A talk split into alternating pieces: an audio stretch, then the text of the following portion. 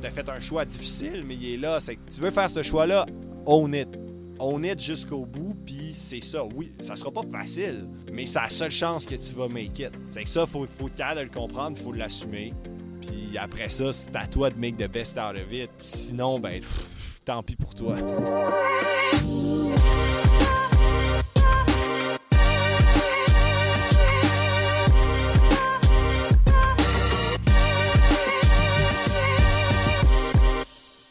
Bonjour à tous et bienvenue à un autre épisode du Fever Talk podcast, euh, podcast où on parle avec des gens passionnés. On parle à peu près de tout ce qu'on veut, mais avec des gens passionnés. Et euh, c'est Magali qui est ici avec vous aujourd'hui.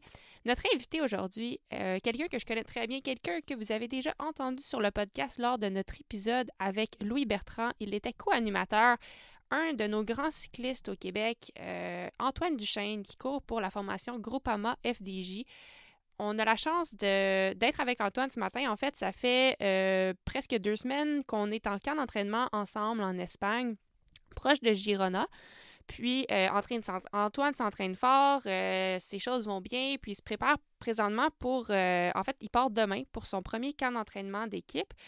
Alors, euh, avant qu'ils partent, on a décidé de s'asseoir ensemble pour discuter vraiment de plein de choses, entre autres de, où est-ce qu'il se trouve en ce moment. sa saison dernière avait été coupée un peu plus, euh, plus courte que prévu parce qu'il avait euh, il, y a, eu une mononucléose.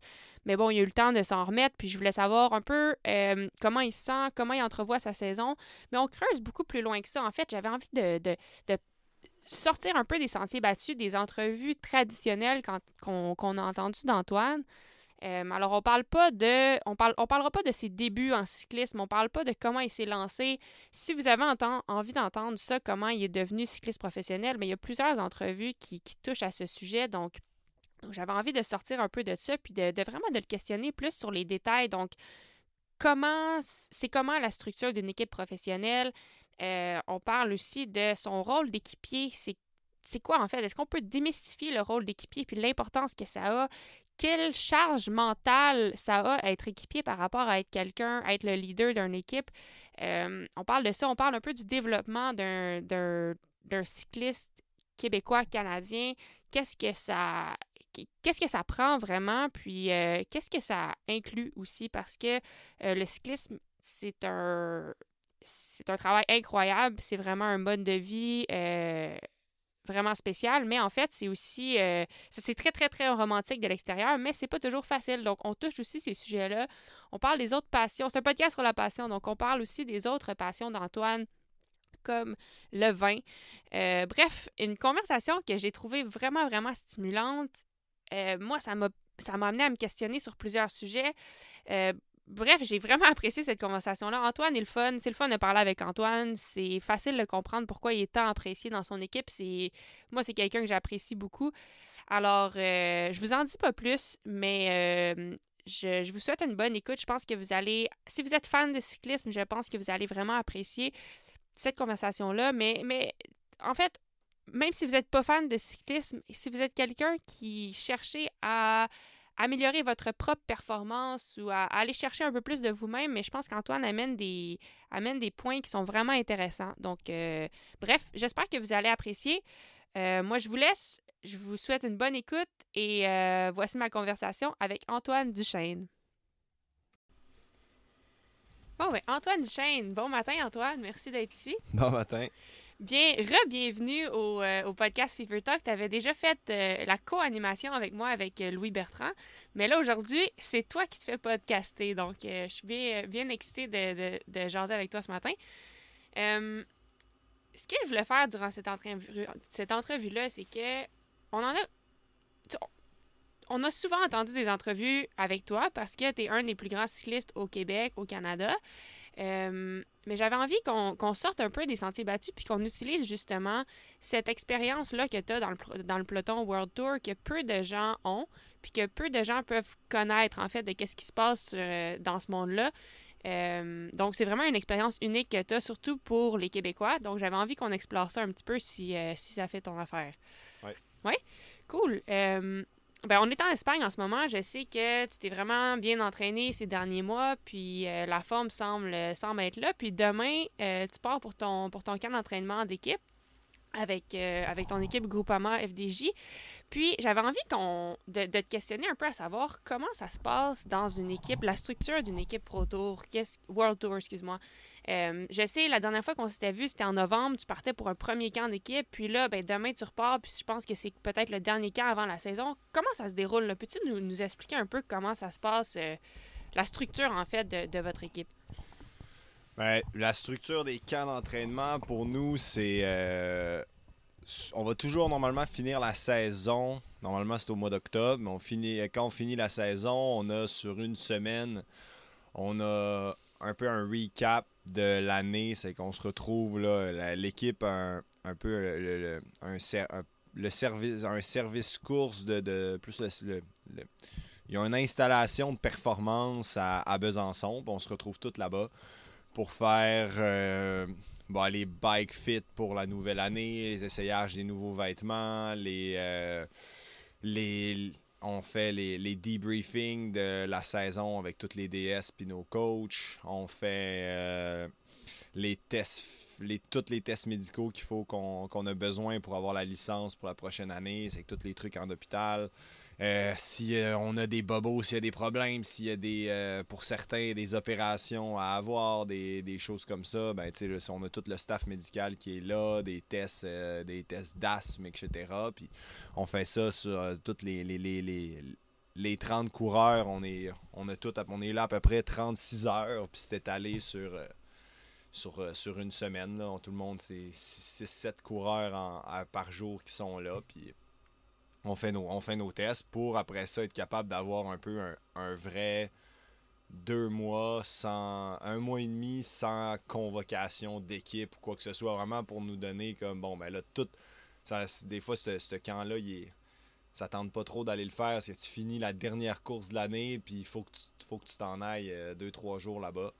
Mais au moins après on sait que on est on est libre on est clear pour euh, pour décrocher puis prendre nos vacances j'imagine que même pour l'équipe, c'est une façon de tout de suite commencer à préparer la saison d'après d'avance, j'imagine, avec les grandeurs de vêtements, tout ça, toutes les commandes. Euh, Exactement. S'il y, a des, y a des changements, s'il y a eu des changements à faire, puis s'il y a des changements sur le, le, bike fit, ben, ça permet que dès qu'on reprend à la mi-novembre le vélo, ben, on est sur le, nouveau fit, les nouveaux ajustements, puis on peut recommencer doucement avec ces, nouveaux détails-là. Là, après ça, pour arriver normalement au mois de décembre, on a un camp. Cette année, le camp était un peu différent parce qu'à cause de, la, situation actuelle.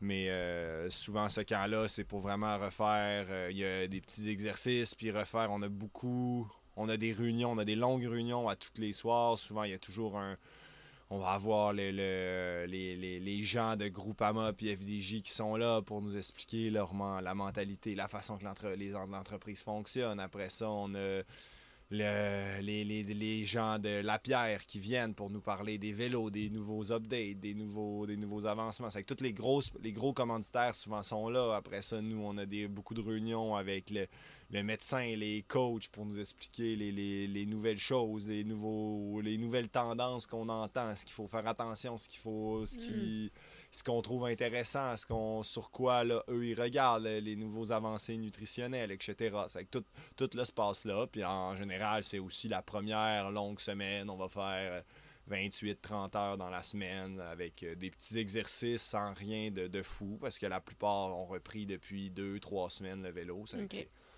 c'est jamais le, le, le, camp le, plus dur, mais quand même, c'est la première longue semaine. Puis euh, après ça, on repart sur on repart Noël, puis on. les grands, les grands, les gros entraînements recommencent, puis le camp, le camp du mois de janvier, là, nous l'équipe de plus en plus, les deux dernières années, ils séparent beaucoup l'équipe dans ces, dans ce, dans ces training camps là. C'est pas, là on n'est plus tous les 30 décembre, c'est le seul. Des fois, il y a des coureurs dans la saison que tu vois juste au mois de décembre. OK. S'ils sont pas du même pays, c'est que tu vois pas aux championnats nationaux, tu pas sur le même programme. C'est qu'il y a des gars, des fois, tu les vois au mois de, au mois de décembre. C'est comme, ah, ben, ça fait un an qu'on s'est vu. Hein. Ah ouais, hein? ok, c'est drôle. C'est fou comment c'est gros, en fait, la structure de l'équipe. Vous êtes 30 coureurs, puis combien, combien d'employés, tu ah, penses, au total? On, est, on est, je pense, 197 dans la structure. 97 c'est quand même une grosse machine. Ouais, vraiment. Euh, c'est ça, il y, a des- il y a des- il y a des coureurs ou du staff que tu vois pas de l'année, que tu- revois pas de l'année, sauf, au- sauf au mois de décembre. Puis le mois de janvier est beaucoup plus spécifique. Depuis les dernières années, il y a un groupe qui va à Tenerife, euh, qui sont seulement 4-5, souvent les grimpeurs. Euh, il y a un groupe de, qui vont à Sierra Nevada. Il y a un groupe qui est à Calpe. Fait que tout est un peu mélangé par rapport à bon mais que- quel groupe recommence, à quelle course, puis les, les objectifs de chaque Ok. coureur, puis les objectifs de l'équipe. Ça fait que c'est un peu plus structuré comme ça. Puis ce stage-là est beaucoup plus est beaucoup plus intense. Euh, comme là, celui qu'on part demain, c'est pour c'est, c'est beaucoup pour le, ceux qui ouvrent la saison, qui courent dans les deux premières semaines de février. Ça fait qu'il y a des. On va essayer, s'il y a des arrivées au sommet, on va essayer de faire des, des, des, des- des exercices de comme des entraînements en fonction d'un arrivée au sommet? Y a-tu un contre la montre par équipe? On, y a-tu un, tu sais, pour reprendre un peu des automatismes, puis c'est-tu, on est-tu, y a-tu trois sprints, puis il faut travailler, c'est qu'on travaille, OK, le- les ordres de lead-out, puis comment qu'on, comment qu'on veut dérouler ça, puis euh, vraiment là, lancer, le- la, lancer la machine. Puis juste pour arriver à ce camp-là, il faut être, faut être prêt parce que si tu faut, faut avoir bien travaillé depuis l'autre camp parce que euh, faut, faut l'encaisser là. On a 32 heures de prévu, puis 32 heures de prévu avec euh, beaucoup, de tra- beaucoup de travail là. Ça fait Mhm. que faut, faut, faut arriver prêt, faut arriver prêt pour ça parce qu'après ça, c'est récupérer de ce stage-là, puis les, les- les courses sont parties euh, que- pratiquement là. Ouais, parce que ça, c'est quelque chose que pour vous, c'est quand même spécial parce que la saison est extrêmement longue. La période d'entraînement, est- en fait, est relativement courte, là, de novembre à janvier, puis après, ça recommence. Cette année, il n'y a pas de, de, de tour en Australie, mais normalement, en janvier, ça commence pour plusieurs coureurs, j'imagine. Fait que ça, ça doit amener quand même une difficulté dans la préparation, ou du moins quelque chose de différent. C'est de s'entraîner, c'est vraiment... euh, oui, tu veux prendre un, long break, mais en même temps, tu n'as pas tant de temps pour te repréparer. Ouais, mais c'est, vraiment compliqué. Puis souvent, tu sais, puis moi, je l'ai vécu vraiment euh, first hand les dernières années avec des blessures. Quand tu as eu, eu des blessures ou des, des retours de maladie, c'est. On a rarement le temps de prendre le temps. Tu sais, c'est, vite. Il faut. On voudrait pouvoir y aller plus doucement, mais malheureusement, euh, ben, dans, dans un mois, tu as une course, c'est que tu peux pas. Tu il faut, faut que tu y ailles, il faut que tu te remettes à travailler, à travailler fort, parce qu'après ça, ben, tu te remets jamais puis t'es- t'es pas capable de, de, de vraiment repartir. Ça fait que c'est. c'est- Puis l'automne, euh, on a un mois de vacances, puis il faut, faut quand même vite se remettre parce que Mhm. derrière, il te reste juste deux mois encore. Ça fait que. Ça passe vite, deux mois, le huit semaines d'entraînement, ça passe très, Ah, très ça vite, là. passe vite, puis c'est pour ça que des fois, tu sais, tout est un peu condensé. là. C'est bon, ben. euh, on a deux mois, mais dans deux semaines, j'ai le premier camp. Ça fait que là, il faut vite que quand même je me remette à rouler parce que là, j'ai un camp qui va quand même être long puis dur. Puis là, faut. Ça fait que tout est, tout est un peu mis en même temps. Mhm. Puis. Je pense pas que c'est la c'est définitivement pas la formule idéale, mais c'est notre réalité, puis c'est à nous de s'ajuster, puis être capable de, de, de, de- rester à, de, gérer ça euh, le, le- le mieux possible puis pas chercher à trop en- il y, en a beaucoup puis moi le premier qui cherche à des fois trop en faire puis de faire mal les choses puis de d'arriver puis c'est de même que tu te blesses tu tombes malade puis que t'es tu t'es pas assez const- tu deviens pas constant mais c'est Mhm. tu sais c'est des c'est 10 mois 10 mois de course par année là. 10 mois Ouais. de course ça fait que c'est Ben, c'est vraiment un des challenges d'être professionnel, je pense. Tu sais, avant d'être professionnel, tu as souvent le, la- le luxe, si on veut, de choisir une course, de préparer pour performer. Tandis que t'es encore dans une structure professionnelle, c'est souvent, ben, regarde, il y a des courses tout le temps, il faut que tu sois pas mal tout le temps prête. Fait comment tu t'arranges autour de ça? Ouais. Euh, puis parlant de ça, la saison qui commence, puis de la préparation, comment tu te sens, toi? Est-ce que, je sais que l'année passée, euh, malheureusement, ta saison a été coupée court à cause de la mononucléose, mais est-ce que tu penses que ça, peut-être, ça t'a permis d'avoir plus de temps pour redevenir plus frais? Ou comme comment tu vois ça, puis comment tu te sens maintenant à l'approche des courses? Mais niveau de fraîcheur, je sais pas, parce que tu sais, ça a vraiment été. Ça a vraiment été difficile à la. Ben, le virus en lui-même. Ça a Ouais. été long. Ça a été très long m'en remettre. J'ai été. euh, j'ai été vraiment mis, mis sur le cul. Là. C'était. Ouais, pendant un bout quand même. Pendant, euh, tu sais, ça a pris euh, deux mois avant de sentir que je pouvais faire une journée complète. Puis quand je dis journée complète, c'est pas faire de vélo. là. Mhm. C'est me lever le matin puis me recoucher à 10 heures le soir en ayant été capable d'aller à l'épicerie. là. Ouais. Ça fait ça a été, ça a été long, ça a été dur. C'est que je sais pas si ça, je me rafraîchis ou mon corps, mon corps se combat, combat ça, puis il se Mhm. repose pas. Mais peu importe, avec les, les, dernières années que je me suis assez souvent planté, que j'ai essayé de revenir plus vite puis me presser, là, au moins je savais que c'était la fin de saison, puis c'était j'avais j'allais avoir quand même des mois devant moi pour me préparer. C'est que j'ai vraiment pris le temps de reprendre petit à petit. Puis aujourd'hui, je me sens je me sens super bien, je fais des grosses semaines, puis je me sens d'attaque, je me sens en santé, je me sens fort, pas blessé. Je pense que la, la, reprise se passe bien. Là, mm-hmm. On va voir là, cette semaine, ça va être les premiers un peu de tests de pouvoir. Là, je roule toute seule depuis, euh, depuis deux mois. Ça fait que voir cette semaine rouler avec des, coéquipiers, du monde de, ma force ou plus, plus, fort, être capable de, un peu voir où ce que je me situe à travers ça. Mais mm-hmm. pour le moment, je quand même.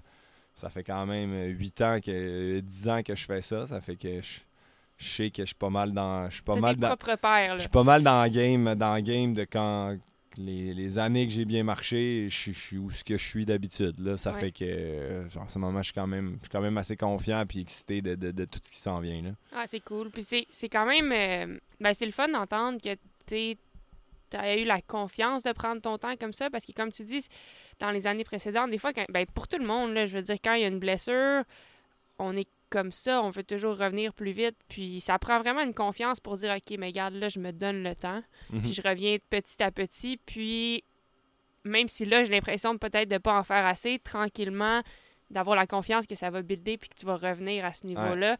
Euh, est-ce que ça a été dur un peu d'avoir cette confiance-là au début? Euh? Ben, tu sais, à un moment donné, je sais même plus si moi, ça a été une question de confiance ou juste une question de réalisation, d'être comme, je me, pète la face depuis euh, combien de fois à essayer de revenir trop vite quand j'ai un bobo, quand je suis malade, à essayer de continuer, continuer, puis me dire que je suis plus tough que tout le monde, puis je vais être capable de me remettre de ça, puis que ça arrive pas. À un moment donné, c'est, simplement la réalité d'être comme, garde, là, ça marche. J'ai pas le choix de prendre le temps, j'ai pas le choix de faire attention. Mhm.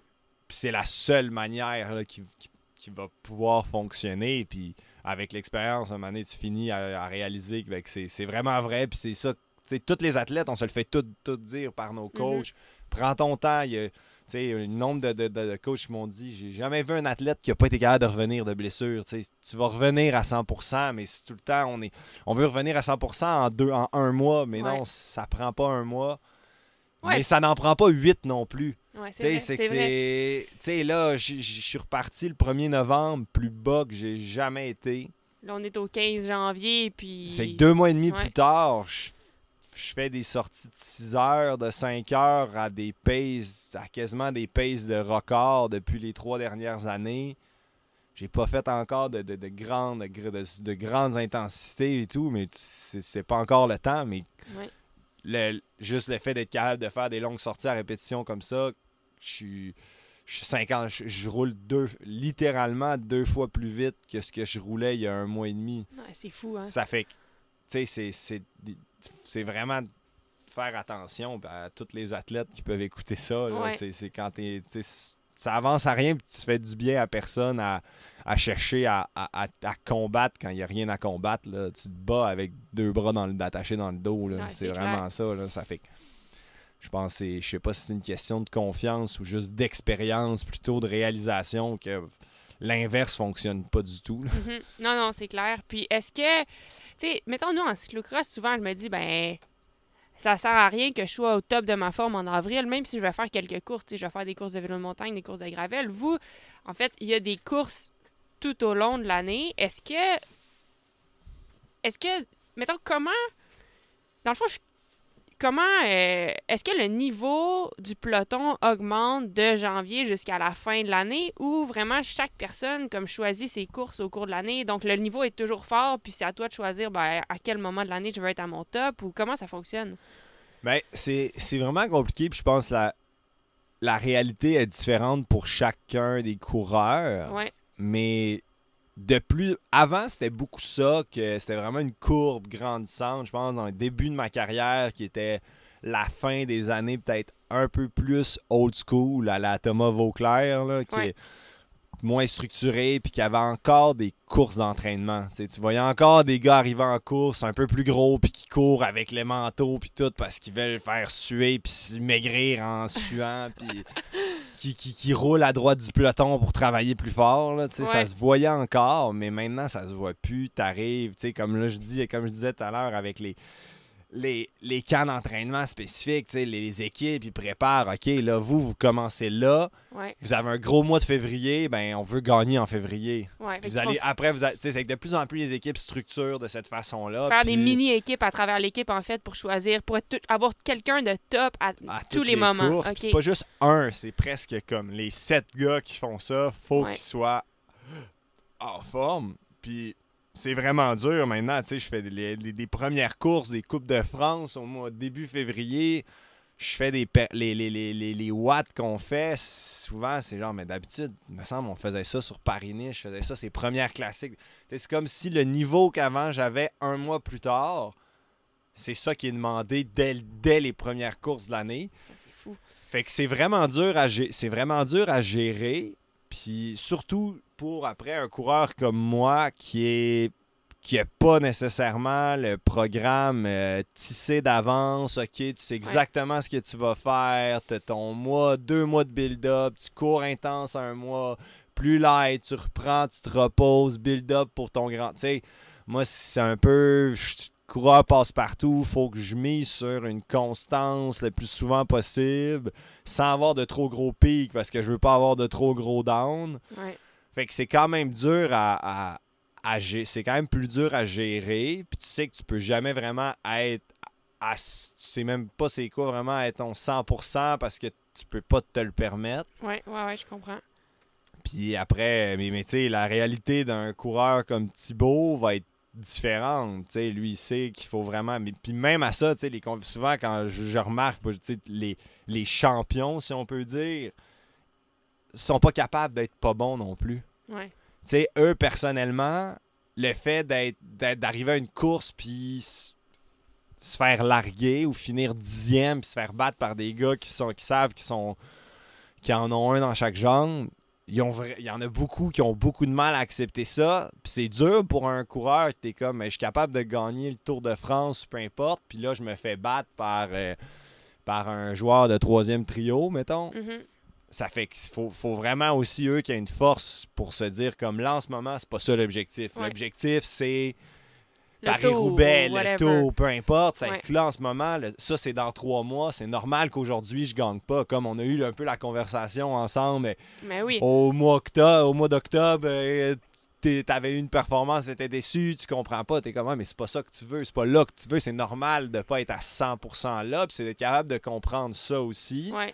que Ça revient un peu à la confiance qu'on parlait tantôt, comme confiance dans le processus dans lequel tu es. Que, Ouais, regarde, l'entraînement a été structuré pour que je sois top au mois de whatever ou à telle course. Fait que si en ce moment je suis pas là, pas besoin de me taper sur le clou. Ça fait partie de ma préparation, justement. Ouais. ouais Ben justement, je voulais, je voulais parler de ça un peu, de, de ton rôle d'équipier, parce que je pense que c'est c'est un rôle qui est tellement important dans le, dans le peloton, puis dans, dans le monde du cyclisme. Euh, on entend souvent parler des Thibaut, tout ça, mais on a la chance d'avoir avant toi un, équipier quand même modèle, qui je pense qui est très respecté dans le peloton. Est-ce que tu peux nous parler un peu... Ben, je pense que tu en as déjà fait un, bon... Tu en as déjà parlé un peu, mais de ton rôle exactement dans l'équipe en tant qu'équipier qu'est-ce que ça prend pour être un bon équipier? Puis tu sais, je- pense qu'on a déjà parlé de du res- avoir l'importance d'avoir le respect du peloton. Euh, puis comment ça peut t'aider en tant qu'équipier? Peux-tu nous, démystifier un peu ça, en fait, euh, le rôle d'un équipier d'une équipe professionnelle? Ou d'un coureur comme Thibaut ou euh, d'autres de tes teammates? Ben, je pense que c'est vraiment d'être. Les bons équipiers, c'est les équipiers qui sont loyaux. Ça reste que c'est un sport qui est individuel. Puis ça prend énormément de résilience d'être capable de, de se dire comme. Je suis honnête dans l'effort, si on veut. Tu sais, t'en as beaucoup qui. Tu sais, qui en gardent en dessous de la pédale, qui vont faire le travail, mais qui le font, euh, à moitié. Ou que. Puis tu sais, des fois, c'est comme. C'est tellement dur qu'il faut que tu. C'est pas juste d'être devant puis de faire ton. Tu sais, il y a tellement une grosse pression. Puis quand on te dit faut que tu sois le premier à ce virage-là, faut virer en tête, faut faire ça, puis ça frotte, c'est dangereux, c'est dur. T'en as beaucoup. Des fois, ça peut être facile se dire. Ah ben c'est pas grave, il y en a, il y en a d'autres, il y en a six autres là, qui pourront le placer. Là. Ah non, j'ai pas. Tu Mhm. tu- tu- des fois, tu peux t'endormir dans cette pression-là de ne pas être là au bon moment. Puis des grands équipiers, c'est eux que c'est. Ben, quand on te demande d'être là, t'es là. Puis bonne journée, mauvaise journée, tu trouves une façon D'être là. d'être là. Puis c'est ça qui, je pense, c'est beaucoup. Il y a beaucoup le mental qui rentre en ligne de compte, puis d'être capable de toujours être, de, calmer ton leader. Parce que c'est pas à lui à faire les shots souvent, parce que lui, il a toute la pression du monde. Puis c'est ça que ça sert à un bon équipier, c'est qu'il soit capable d'être en confiance à côté de toi, puis qu'il sait que toi, c'est l'important souvent, tu sais, il y a des, équipiers qui, qui vont essayer de- d'en faire plus, mais que ça sert à rien. Tu sais, souvent, les, quand les, on le voit beaucoup chez les, souvent chez les jeunes ou du monde qui sont un peu stressés, que ils vont chercher à monter tout de suite, monter toute l'équipe devant le peloton tout de suite quand c'est pas le temps pour faire leur effort. Ils vont ils se sont montrés là, hop, puis ils s'écartent, puis là c'est plus le temps. là. Quand Mhm. là, le- ça- la, la- la bataille commence vraiment à frotter, puis tout, c'est comme ouais, mais regarde, t'as servi à rien. là. Tu nous as juste monté là, on t'a pas suivi, t'es allé devant, puis ça servait à rien. Puis en- ça, c'est des choses que tu vois beaucoup, là, que c'est comme un peu pour s'essuyer les mains de comment je l'ai fait la job. Ouais, Ouais. mais on n'avait pas besoin là. Ouais, je comprends. Ça fait que, tu sais, les, les grands équipiers, tes voix, puis sont là tout le temps quand il faut. No Ah. matter what. Mais c'est vraiment intéressant que tu dis ça parce que moi, tu vois, tu sais, nos travails sont vraiment différents. Comme moi aussi, je fais des courses, puis moi, c'est 100% individuel, puis il faut que je gagne. Dans le fond, c'est comme ça ma Ah ouais. job. Que je fasse le meilleur résultat possible.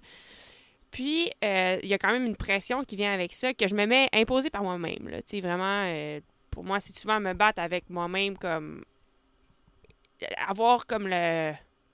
Je veux pas dire courage parce que c'est pas vraiment le courage, mais réussir à mettre. Dire, OK, ben garde, j'y vais vraiment all-in, je mets 100%, puis je suis 100% vulnérable en faisant ça. Parce que si j'échoue, ben c'est moi qui, ai- échoué. Fait que c'est difficile de se mettre face à ça. Puis moi, à cause de ça, je voyais souvent le rôle d'équipier un peu comme Oh my God, tu sais, des fois, si je pouvais courir sur la route puis juste être un équipier, j'ai l'impression que ce serait la liberté. Je pourrais vraiment me mettre à 100%, mais en même temps, si ça marche pas, c'est pas grave, c'est pas moi qui est sur le spotlight, puis c'est. Tu sais, tu comprends? Puis là, tu me parles de ça, qu'il y a quand même une pression, puis il y a vraiment le côté mental. Fait que finalement, j'ai pas tant raison, il y a pas tant le côté liberté, puis il y a vraiment. Faut vraiment que tu te mettes vulnérable puis que tu te mettes à nu. Tu sais, tu peux. Peut-être tu peux te cacher un peu plus, mais en même temps, toi, tu le sais si t'as pas fait le travail. Puis Ben, donc, ton équipier, ton équipe le sait aussi, là, j'imagine. Tu le sais, puis c'est pas toi qui va être mis au, au Tour de France, c'est pas toi qui va être mis au championnat. Tu sais, c'est, à un moment donné, si t'as envie d'être un équipier moyen, mais tu vas rester un équipier moyen. Puis il y en a qui surfent la vague de comme juste faire assez pour que ça paraisse bien, puis ils font des carrières de même. Ouais. Il y en a. Ouais, mais je- OK, mais c'est vraiment Mais intéressant tu sais, pour moi tu de dépends comprendre de ce que tu veux faire. Puis après, je pense qu'il y a un énorme pour un- des, équi- des grands équipiers. Puis je me considère pas comme un grand équipier. Tu sais, genre, euh, j'ai. ben, ça, les dernières années, ça a pas bien été. Mais tu sais, il faut. Tu sais, je pense qu'il y a- une grosse partie aussi off the bike qui est important. Puis tu sais, plus je vieillis, plus j'ai- plus je, je côtoie des jeunes, plus je réalise aussi qu'un bon équipier, un road captain, il y a tellement off the bike aussi qui devient très très important d'être capable de, de- de- de rassurer, de calmer, de donner confiance, d'apporter un- une bonne ambiance, puis de, juste un peu rassembler tout le monde en, rassembler tout le monde ensemble, puis je pense qu'il y a un gros rôle à jouer là, un gros rôle à jouer là-dedans de, de- des grands souvent tu sais quand les grands équipiers dans qu'on a qu'on a connus dans l'histoire c'est rarement des trous de cul tu sais Ben, c'est sûr. ouais. Jamais, en fait. Là, Ouais. C'est des gars qui sont, qui, sont, qui ont un grand leadership, qui sont bien, qui sont écoutés, qui sont respectés, qui sont posés, qui sont. tu sais, qui ont une belle vision du jeu, que, Que le leader il se sent en confiance. Que le- le- des leaders trous de cul, on en a vu par contre. Ouais. Ça semble, là, mais tu sais, Ouais, non, mais c'est clair, c'est sûr. eux, ils ont, ils ont besoin un peu de cette petite partie-là d'égocentrisme, Mhm. de sentir qu'ils sont les meilleurs au monde parce qu'ils sont, puis il faut qu'ils croient en ça pour battre les autres meilleurs au monde. Ouais, C'est qu'ils ont. Ça peut pas être les mêmes tempéraments. ouais. C'est impossible. Ça fait que tu, tu le vois indirectement, tu le vois dans, dans, dans la réalité, dans la vie de tous les jours aussi. Puis c'est deux personnalités, c'est des personnalités complètement à part, Hmm. mais qui vont très bien ensemble. Puis les l'un ont besoin de l'autre. Puis je pense aussi, ce qui fait un grand équipier, c'est aussi un grand leader. 100%. T'as pas de leader, un équipier, il fait ce qu'il peut, mais c'est souvent le, lead- le leader, il met la- un, un grand leader va mettre justement la lumière sur son équipier, Mhm. sur ses équipiers qui sont là puis qui donnent l'opportunité d'aller de l'avant. Tu sais, moi, une journée, moi, je suis capable de faire euh, une semaine de suite à rouler devant le peloton, mais si j'ai pas le leader pour le faire, je le fais pas. Mais non, je ça peux sert à rien, une c'est pas semaine, je motivant. passe une semaine, euh, je peux passer une semaine invisible parce que ah, il y a pas l'opportunité qui est là. Ouais.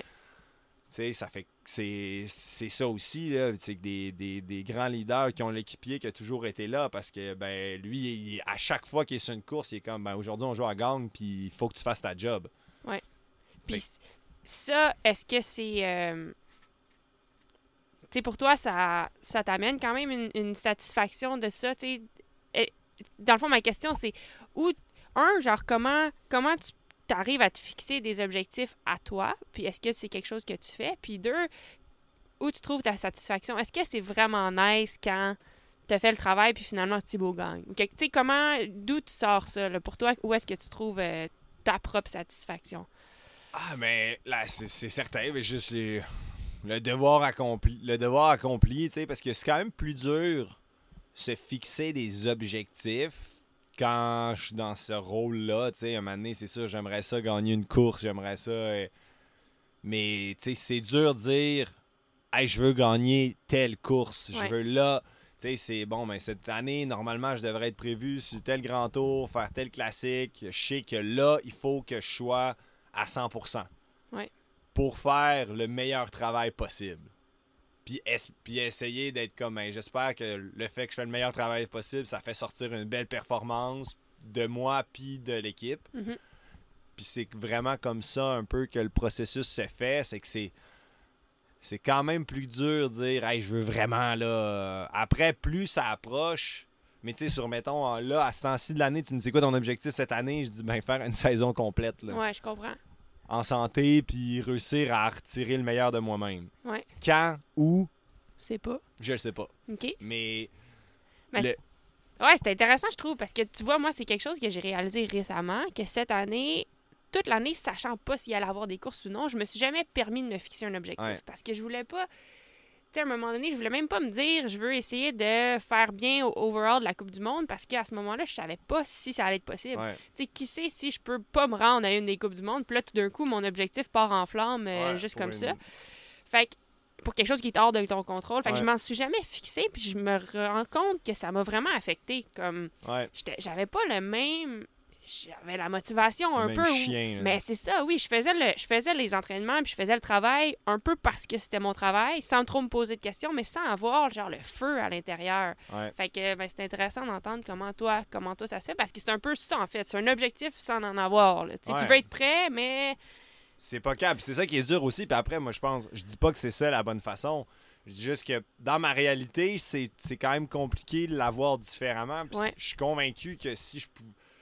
Si j'avais l'opportunité de vraiment me fixer un objectif this day, cette semaine-là, faut que je sois à- au meilleur de moi-même, puis j'y pense des mois à l'avance. Je suis sûr que je serais capable de sortir plus de moi-même. ouais, Mais je l'ai juste pas, cette opportunité-là. ouais, je comprends. C'est pas dans ma réalité. Puis c'est- puis toi, tu, tu peux, puis ça dépend juste de toi. Ouais, Puis tu le sais, tu sais, en général, on sait, là, dans deux semaines, c'est championnat du monde. Ouais.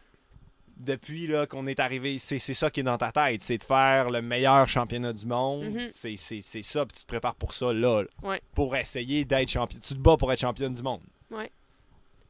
Moi, c'est- c'est c'est plus dur se dire ça. Ouais, parce que ce serait en- hors de ton contrôle, en fait. Même si tu dis je veux gagner une étape à whatever Paris-Nice, mais si ton équipe te donne pas l'opportunité ce jour-là, ben c'est plate Ben, parce que c'est vraiment hors de ton contrôle, en fait. une semaine avant Paris-Nice, je peux me faire dire finalement on t'envoie sur Tirreno. Ouais. Tu fais plus Paris-Nice. Tu t'es Ah ouais, préparé pour une pas. étape. euh, finalement, tu vas avoir un repos là. Puis ah ben non, on te met. Il y a un gars de malade, tu vas au Giro.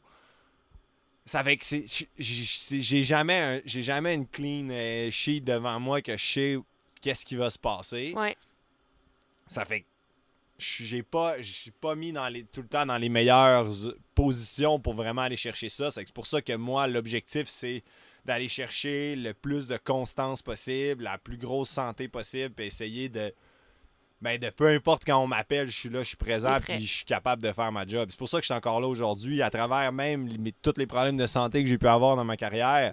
J'ai quand même tout le temps réussi à, à peu près faire ma, à faire ma job, à part quand je pouvais même pas me présenter. Mais j'ai toujours, euh, avec un artère, j'ai réussi à faire ma job dans des courses l'an passé, là, puis à être là. là. J'étais pas à 100%, mais j'étais capable de faire avec l'expérience, puis avec le moral que j'apporte, puis être là, j'étais capable de, De faire le travail. de faire le travail. C'est avec- c'est pour ça qu'aujourd'hui, euh, bizarrement, même avec les années que j'ai eues, j'étais encore là. là. Mhm. Ça fait que moi, c'est je, je joue beaucoup là, je joue beaucoup de ça, j'essaie d'exploiter ça le plus possible parce que Mhm. c'est un, à un moment donné, c'est un atout. je pense aussi euh, ça qu'il faut être capable c'est de comprendre, comprendre ses forces puis les exploiter au mieux là. Ben, 100% Puis, en fait, tout ça, ça m'amène à, te demander, tu sais, euh, mettons, quand t'es jeune, parce que c'est quand même un dilemme, quand t'es, mettons, t'es U23, t'es à ta dernière saison, puis tu veux te faire remarquer pour changer d'équipe, puis changer de niveau, aller au World Tour, au Pro Continental, mais en même temps, comment, comment ça se passe? Parce qu'en fait, à, ce, moment-là, puis je suis sûre que t'es passé par là, tu tu veux te faire remarquer, donc tu veux faire ta propre performance, mais en même temps, est-ce que tu peux te faire remarquer en étant le meilleur équipier du monde? Parce que, tu sais, c'est pas tout le monde qui va devenir un leader. Puis c'est vraiment correct, tu sais, le, le- peloton, comme on parlait, les leaders ont besoin d'équipiers exemplaires. Euh, fait comment, tu est-ce que tu peux nous parler un peu de toi, comment tu as fait le, le saut? Parce que, oui, on, en a parlé, il y a, oui, l'aptitude sur le vélo, il y a être capable de se faire remarquer, mais il y a aussi être- avoir une bonne vibe, amener une belle ambiance, être un, être un leader positif. Comment... euh, c'est comme un dilemme un peu quand t'es jeune dans une équipe. Qu'est-ce que... Ah complètement, c'est dur aussi parce que je pense pas qu'il faut quand t'es jeune, je pense vraiment on voit beaucoup ça, mais il faut pas se mettre d'étiquette Ouais, Tu sais, t'as 15 ans, t'as t'as 18, 20 ans, là, t'as aucune idée, là, t'es quoi, là. Ouais. Tu vas devenir quoi comme coureur? Oui, ok, t'as des aptitudes. Mais on a vu des sprinteurs devenir des contre-la-montreurs, des champions du monde de contre-la-montre devenir des, euh, des, des, euh, des sprinteurs. On a vu des grimpeurs devenir des rouleurs. On a, tu sais, on a vu des rouleurs devenir des grimpeurs. Au meilleur, c'est que tu sais pas, là. Tu sais pas ce que tu vas être. Tu sais pas. c'est je pense, puis devenir, tu sais, je pense pas que there's such thing à, à un équipier quand, euh, tu sais, moi, mon rôle, c'est équipier, puis tu te déclares équipier quand, mais t'as même pas d'équipe, tu sais, ouais, c'est vrai. tu sais, ça fait, oui, sur à certains moments, tu sais, je me suis, quand on a fait le tour de l'avenir, on a, qu'on a porté le maillot jaune il y, y a 12 ans, j'ai, j'ai eu là, j'avais le rôle d'équipier. Mais tu sais, là, t'as le maillot jaune, t'es de l'avant, puis tu te fais remarquer en faisant ton travail d'être capable de faire ça. Mais Ouais. il y a d'autres sur d'autres courses. euh, Je jouais la gang sur le Tour des Flandres. Je jouais. Tu sais, ça fait. Je pense que c'est. Pour un jeune aujourd'hui qui peut écouter ça, c'est. C'est d'être capable de, de- Quand t'as ta chance au bat, là, faut que tu apprennes. Parce Ouais. que il arrive pas souvent, pro comme amateur, il arrive pas souvent. Ça fait quand t'es d'une. Puis, mais ta chance au bat veut pas être dire être là avec la, la- victoire dans les mains nécessairement. C'est comme hey, aujourd'hui l'opportunité, on a le maillot jaune, je peux faire une super journée, me faire voir, faire parler de moi. C'est une chance. Roule la plus. Tu sais, réussis à faire une bonne journée après ça.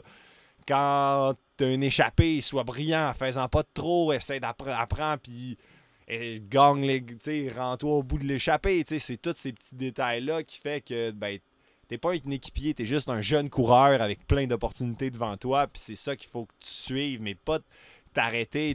L'autre fois, je te parlais un peu d'une histoire d'un jeune. euh, qui se disait euh, je- moi je suis grimpeur, moi je suis grimpeur, euh, l'étape du Mont Mégantic en Beauce qui dit ça à un vieux vétéran moi je suis grimpeur, puis OK bon ben je vais travailler pour toi puis que finalement il fait une belle montée dans le peloton mais il finit 10 secondes devant le vieux vétéran qui a demandé de travailler pour lui puis il dit ben moi en fait je suis un des pires grimpeurs du peloton. Moi, je me fais mettre 20-30 minutes dans une étape de montagne. Puis toi, tu me dis à moi que tu es un grimpeur. Fait que c'est un peu. Ouais. C'est un peu ça qu'il faut comprendre, la notion de comme amateur professionnel, le gap. Comment le il y a une immense. profondeur. C'est que c'est pas. c'est pas. Des fois, je pense que c'est peut-être juste des freins pour les coureurs de se dire Hey, moi, je suis un sprinter, donc euh, c'est juste ça que je peux faire. Ouais, tu te mets une limite, en fait, qui n'existe pas, là. Ouais. ouais. je pense que c'est- c'est vraiment être opportuniste, puis être opportuniste sur, sur le vélo, puis hors vélo, tu pas, pas mettre de frein, pas me fermer de pont parce que, on, on, en a tellement besoin. Là. Pour aujourd'hui, je suis où ce que je suis parce que j'ai eu des gens, j'ai eu des contacts, j'ai eu du monde qui m'ont aidé. Puis j'ai été là à cause, j'ai fait des belles courses, mais je suis passé professionnel sans gagner une course. Ouais. Ça fait que c'est pas non plus juste ça. C'est de se faire voir, mais après ça, de se faire reconnaître, entendre, puis respecter, puis d'avoir une belle éthique, une bonne éthique de travail, puis d'être puis d'être agréable aussi, je pense, parce que, c'est important là, dans une équipe à un moment donné. Euh, tu sais, t'es parti un mois de temps dans, dans, un grand tour, là, tout le monde est rincé. Là. On est 30, on est une trentaine ensemble pendant un mois. Tout le monde est loin de sa famille. On est d'un hôtel à l'autre. On mange pas tout le temps bien. Ben nous, maintenant, on est rendu tout le temps avec des cuisiniers, mais tu, tu manges pas tout le temps bien. C'est des journées de, de, 16 heures, jour après jour, et exhausting pour tout le monde. Le staff, il travaille comme des malades. Tout le monde est à cran. Ça fait qu'en plus, tu passes tes, tes soirées assis à côté dans la chambre avec un gars qui fait rien, qui, qui est rien que chiant, qui, fait, qui chiale tout, puis qui est pas agréable, ben, ça pèse tellement, puis Ben oui. l'inverse fait tellement aussi une différence. Quelqu'un qui est capable de faire sourire tout le monde à table, que d'avoir des conversations, qui est motivant dans le bus, puis qui est pas tout le temps juste en train de, de- de- de se lamenter, puis de, de pas d'être dans son monde. Ça, ça joue énormément sur le moral des troupes. Là. C'est que c'est, tout, c'est, tout, c'est, tellement un ensemble. Puis comme on a beaucoup parlé ces derniers temps, c'est souvent on essaye d'isoler des variables, d'en dire, de dire comme, hey, ça prend cette variable-là pour être bon, faut être, faut être vraiment bon au sprint, faut vraiment bien s'entraîner, faut vraiment bien manger, faut, tu sais, Mais non, tout, c'est c'est, c'est tout. tu sais, on- si tu as deux variables qui sont à zéro, ben non, tu tu peux être- t'es en bas de la moyenne. tu sais, Mhm. C'est que c'est, c'est un tout, en c'est fait. un là. tout, puis c'est comprendre ces variables à soi, comment, comment, il est- comment tu peux les gérer, puis comment tu peux les exploiter, puis comment tu peux toutes les avoir assez élevées sans aller chercher à en avoir une à 100%. Si les autres, si ça déséquilibre toute la table, ben ça, ça, ça, ça n'apporte rien. Ouais. Ah non, c'était intéressant. Puis, euh, mais en fait, tu parlais, puis c'est vraiment un tout. Puis il y a des choses qu'il faut être prête à faire, je pense. Le, je pense que de l'extérieur. Puis en fait, de l'intérieur aussi, être cycliste professionnel, c'est un mode de vie incroyable. C'est vraiment une belle vie. Mais je pense que de l'extérieur encore plus, ça semble très romantique. Euh, monter l'école, l'école mythique, puis euh, la, la vie européenne, puis ci et ça. Mais la réalité est quand même autre. La réalité, c'est que c'est pas toujours facile, puis il y a des choix à faire, puis ça fait partie des variables, je pense. Être capable de faire ces choix-là, puis d'accepter que, OK, ben moi, je vais devoir m'exiler de ma famille, puis aller vivre en Europe. Puis je pense qu'en étant nord-américain, canadien ou am- américain, je pense qu'on est tous un peu dans le même bateau. Il n'y a pas de... Je veux dire, malheureusement ou heureusement pour nous, ben le sport se passe pas chez nous. Euh, puis tu sais, ça, je pense que c'est un choix que toi, toi, t'as as été prête à faire. Puis, euh, tu sais, en fait, ce que j'essaie de faire, c'est juste de, de- de peindre un portrait réaliste de ce que c'est vraiment. Euh, Est-ce que tu peux nous parler un peu des, des côtés un peu plus, euh, un, un peu des choix peut-être un peu plus difficiles à faire que, que tu as eu faire, mais que tu as eu à faire, mais qui sont quand même assez nécessaires pour devenir en fait pour faire cette carrière là. Mais tu sais, c'est- c'est certain, comme tu dis, de l'extérieur, ça paraît beau, les autobus, les vélos, toutes les camps d'entraînement avec les spécialistes, puis ci, puis ça, puis c'est donc le fun, puis on est payé pour rouler dans les cols européens, là, mais les cols européens, en ce moment, on peut pas y aller parce qu'il y a de la neige. Ouais, c'est ça. Puis, euh, ah, c'est c'est certain que pour les Nord-Américains, les Australiens, euh, Europe de l'Est, etc., c'est un autre ballgame pour nous parce que on n'est pas chez nous. On est obligé de vivre. Moi, j'ai encore aujourd'hui, j'ai l'impression que j'ai le cul entre deux chaises depuis les dix dernières années. Tu sais, je me sens. Ma, ma, ma vie de famille, ma famille est au Québec, mais je me sens plus je suis pas chez moi. Je suis pas chez moi quand je suis là. Mhm. Quand je suis chez moi, j'ai pas de famille, puis je suis toute seule dans mon petit monde. C'est vraiment difficile. C'est un, un choix qu'il faut faire, qu'il faut accepter, puis que j'ai accepté, mais ça reste que plus tu vieillis, plus tu t'es mis face à des, à des réalités qui sont, qui sont compliquées. Tu sais, là, ma femme est déménagée avec moi, mais là, c'est demander à quelqu'un de laisser, de faire le même choix que toi, qui est difficile à vivre, puis qu'elle est confrontée à ça, ça fait. Tu sais, il n'y a vraiment pas de. La recette magique, elle n'existe pas pour Non. nous durant le temps de notre carrière. Puis je pense pas qu'il y en a une. Je pense pas que tu peux. Tu peux vraiment trouver. Tu sais, c'est- de sortir. Tu sais, je suis dans- je suis mis dans les plus belles situations pour être heureux Mhm. dans ces choix-là, mais reste a rien qui va remplacer le, le- le- le- le- le jeune Français qui, qui passe pro, que son premier contrat, il achète une maison à, dans, à son village, à côté de sa famille, ses amis, que papa il vient aider à construire, euh, à faire, à faire, à faire les rénovations, que deuxième contrat, il achète des appartes autour, que c'est le mononcle qui gère, puis qui crée sa vie, puis que le, dim- le dimanche soir, quand il revient, ben, lundi matin, il a, sa, il déjeuner famille. avec sa famille, il voit ses Ouais. affaires, il voit son monde, puis il bâtit une vie. Nous, on est. On bâtit une vie à moitié, tu sais. Ouais. On est, notre vie, c'est vraiment le vélo, puis c'est de faire un manet, c'est c'est de dire. Puis plus tu vieillis, tu réalises comme, OK, c'est vraiment le choix que j'ai fait, là, que ma vie tourne. Puis tu sais, je pense, en, en plus, j'ai réussi à quand même cultiver d'autres intérêts, puis garder des. rester extrêmement proche de ma famille, puis de mes amis, mais c'est c'est difficile à faire. Puis quand ça va pas bien, tout est plus Tu y difficile. réfléchis. Ouais, puis tu sais, je pense qu'on parlait des variables tantôt, mais c'en est une qui est inévitable, qui, qui- qui est difficile à gérer parce que ce sera jamais pareil. Fait que c'est quelque Mhm. chose d'autre. il y a le côté émotif, il y a le côté physique, il y a le côté technique, il y a- il y, a plein de côtés, le côté euh, santé, whatever, qui, qui viennent jouer dans la performance. Puis ce côté émotif-là sera jamais le même, même si tu te mets dans les personne. meilleures... Exact. Même si tu te mets dans les meilleures conditions du monde en Europe, il reste que t'es pas chez vous. C'est pas pareil. Ouais. Fait que c'est quand même une difficulté supplémentaire à gérer que qu'il faut être au courant. Là, tu sais, c'est pas, Ouais. pas pareil. Là. Ah, puis Ouais. faut être au courant, faut être prêt à le faire, puis c'est puis même prêt à le faire, tu sais, vous vous êtes prêt là, vous le vivez, puis c'est pas la première fois que vous le vivez, puis C'est tough pareil. c'est tough. Ah ouais, on, on est essoufflé. Après quatre mois, on est essoufflé. Puis on Ouais. veut, veut pas, tu y penses. Moi, j'essaie de me forcer à pas trop y penser, d'être chez nous, parce que du moment que je me mets à penser à ça, ben là, t'es plus là, là t'es plus présent. tu sais. Fait que je me- je m'efforce à pas y penser puis à vraiment vivre dans le moment. Mais reste que ça me repop tout le temps dans la tête. Des Ouais. fois, tu sais, c'est plus fort que nous. Euh, mais bon, tu sais, je pense que c'est intéressant à parler. Puis est-ce que. euh, tu sais, quand toi, t'as grandi dans le sport euh, en tant que Canadien, il y avait l'équipe Spider Tech qui, je pense, a, a aidé quand même à donner une chance à quelques cyclistes canadiens québécois. Euh, pendant quelques années, ça a été un peu plus difficile, mais là, euh, deux équipes World Tour sont quand même bien représentées par des Canadiens. Est-ce que tu penses que ça, ça peut donner un peu des opportunités peut-être à la, à la relève des Canadiens qui ont peut-être qui peuvent voir une lueur d'espoir de OK, ben regarde, il y a tel, il y a l'équipe Pr- Premier Tech Astana, puis euh, l'équipe Israel Cycling, euh, comment ça s'appelle? Israel Startup. Startup Nation.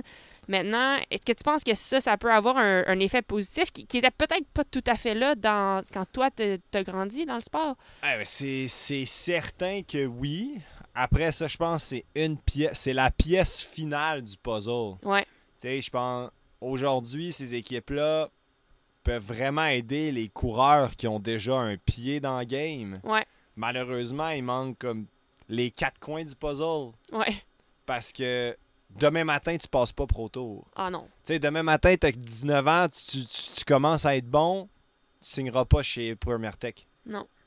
Ça fait qu'il manque encore une grosse pièce du puzzle qui est le- les jeunes, le- la structure auprès des jeunes, les projets avec l'équipe nationale, les, les, world, les, les coupes, les, les coupes des nations. Sur route, c'est inexistant. Ouais. C'est un combat depuis, depuis le tout début. Moi, j'ai eu un peu de chance dans mes années U23 à avoir les débuts de la base en Belgique, que je me suis débrouillé beaucoup à arriver, moi, avant à me trouver des places, rester chez Michel Loès, rester, même essayer de me débrouiller pour arriver plus, pour arriver prêt pour le moment que le projet. Puis c'est ça qui a fait beaucoup la différence. Parce que dans ce temps-là, il y avait quelques projets avec l'équipe nationale. ah, il y avait un mois de projet que c'était t'arrives puis boum, toutes les coupes du monde en, en trois semaines. Mais tu sais, si t'es pas venu avant, si t'es pas préparé à faire des courses, Ah, c'est juste une ça- claque d'en face après l'autre. C'est ça, ça sert à. pas que ça sert à rien, mais faut que tu fasses le travail par toi-même. Ça fait qu'encore, tu sais, c'est comme encore là, c'est comme, c'est pas tout le puzzle qui est là. Puis après, je comprends la difficulté que c'est. Mettons, si on, on- on prend USA Cycling, qui ont quand même un programme de développement, qui a une longévité, qu'il y a une structure, puis une logique, junior, f- homme, femme, U23, une base bien installée, des gens qui sont là pour s'occuper. Ouais. Tu sais, il y a, y a- il y a vraiment une structure, mais reste que c'est peu importe la structure ou pas, c'est dur. C'est de Ouais. quoi qui est dur, puis il faut vraiment vouloir, il faut trouver les jeunes. Tu sais, je pense, je penserais, tu sais, tu regardes aujourd'hui euh, les, les Québécois qui sont pros, euh, Hugo, moi, euh, Guillaume, Piccoli, les, les, les, les- on n'a tous pas le même parcours. Ouais. On Il y en a qui ont utilisé plus Canadian Cycling, il y en a qui l'ont pas fait, y en a, on s'est tous démerdés comme on veut, puis ça a été tough. Le, le- le- le chemin n'a pas été facile. Fait que, tu sais, il faut aussi des jeunes qui veulent, qui sont prêts à tout. Parce que il y en a plein, là, j'en connais plein de, de coureurs qui ont couru dans des équipes françaises, qui se sont donné toutes les chances, mais qu'après deux mois, ils n'en pouvaient plus, puis ils sont rentrés à la maison. Ouais.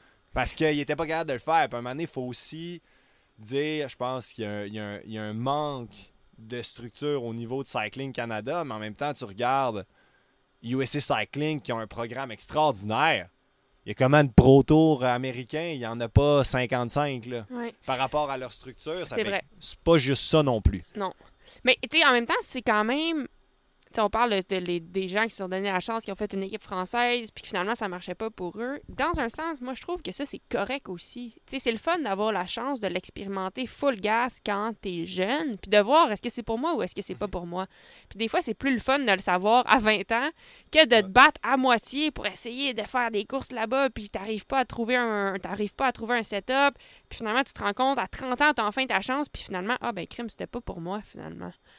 Dans un sens, c'est quand même cool de le savoir tôt. Ah Puis en même temps, la solution, c'est quoi? Euh, C'est on, on- c'est pas dans ce podcast-là qu'on va trouver la solution pour, euh, pour, pour le, le- le développement du cyclisme au Canada, mais je pense que c'est des conversations qui sont quand même intéressantes à avoir. Puis je pense que Lu- Hugo, récemment, a comme un peu euh, lancé la balle. euh, je veux dire, lancer le bal, en fait, en disant, euh, en, en dénonçant le manque de, de, support, Ouais. puis en espérant que ça, ça va faire bouger les choses parce que, comme tu dis, la dernière pièce du puzzle est là en ce moment pour les Canadiens. Puis dans un sens, la première aussi, parce que la lueur d'espoir de savoir qu'il y a peut-être une chance, des fois, c'est l'étincelle qui part, tu sais. Ouais. Fait que, euh, bon, en tout cas, on pourrait en parler longtemps, mais c'est quand même euh, c'est intéressant d'entendre ton point de vue là-dessus. Euh, je prendrai plus trop trop longtemps ton temps, sauf que j'ai encore quelques questions. Je voulais savoir, euh, là, ça fait, tu me disais 10 ans, 8 ans, comme? Ben, c'est ma huitième année Pro Tour. huitième année Pro Tour. euh, est-ce que tu apprends encore? Où est-ce que tu où est-ce que tu te sens en ce moment dans ta carrière? La suite, tu vois ça comment? Est-ce que tu veux continuer longtemps? Euh, que- où est-ce que tu en es en ce moment? Oui, j'apprends toujours. Je pense que euh, on n'arrête jamais d'apprendre dans notre vie. Puis je continue de prendre l'expérience. J'apprends sur plein d'aspects de moi-même, de, de, de l'entraînement, de ce que j'ai fait, de plus en plus avec les les, les, les, les, aléas que j'ai eus font faire des font faire aussi beaucoup de réflexions sur comment j'ai fait les choses, puis comment je peux améliorer, puis les erreurs que j'ai faites, puis pourquoi je fais tout ça. Mhm. Après, je pense que j'en ai. Pour moi, j'ai encore. Tu sais, je sens vraiment que j'ai eu beaucoup de, de, de bad luck, puis de bad luck ou de mauvaises décisions qui ont fait que les choses se sont pas toujours passées comme j'aurais voulu. Ça fait que pour moi, j'ai juste j'ai j'ai encore l'impression que j'ai juste eu des glimpses de ce que je vaux, Mhm. de ce que je suis capable de faire. Fait que, sais, moi, j'ai vraiment besoin, tu sais, je vois pas une fin tant que j'ai pas senti que j'ai j'ai exploité tout ce que j'ai parce que je sais que j'ai vraiment plus que ce que là je fais les dernières années. Ouais. Ça fait combien de temps, je sais pas. J'en ai encore, j'en ai encore vraiment, j'aime encore ça, ce que j'aime vraiment, j'aime vraiment faire ce que je fais encore, puis de plus en plus, on dirait que je, je, re- je re- je revis, j'ai- j'ai- j'ai- j'aime, le rôle que j'ai, puis je sens que j'ai une belle place dans l'équipe. Puis avec, je, je me vois vraiment pas. euh, je vois pas encore la fin, mais. Puis cette poursuite-là est le fun aussi, je trouve. Tu moi non plus, je sais pas combien de temps je vais faire ça. Ça sera peut-être pas 10 ans, mais en même temps, de savoir, je pense pas que je suis arrivée au bout. Ouais, Puis de savoir, OK, mais qu'est-ce que je peux faire là pour me rendre au bout? Parce que, Ouais. moi, ça, c'est. En fait, c'est peut-être ça qui me fait le plus triper. Ouais. Oui, j'aime ça faire du bike, j'adore faire du bike, mais cette poursuite-là, je pense que c'est ça que- qui me fait le plus.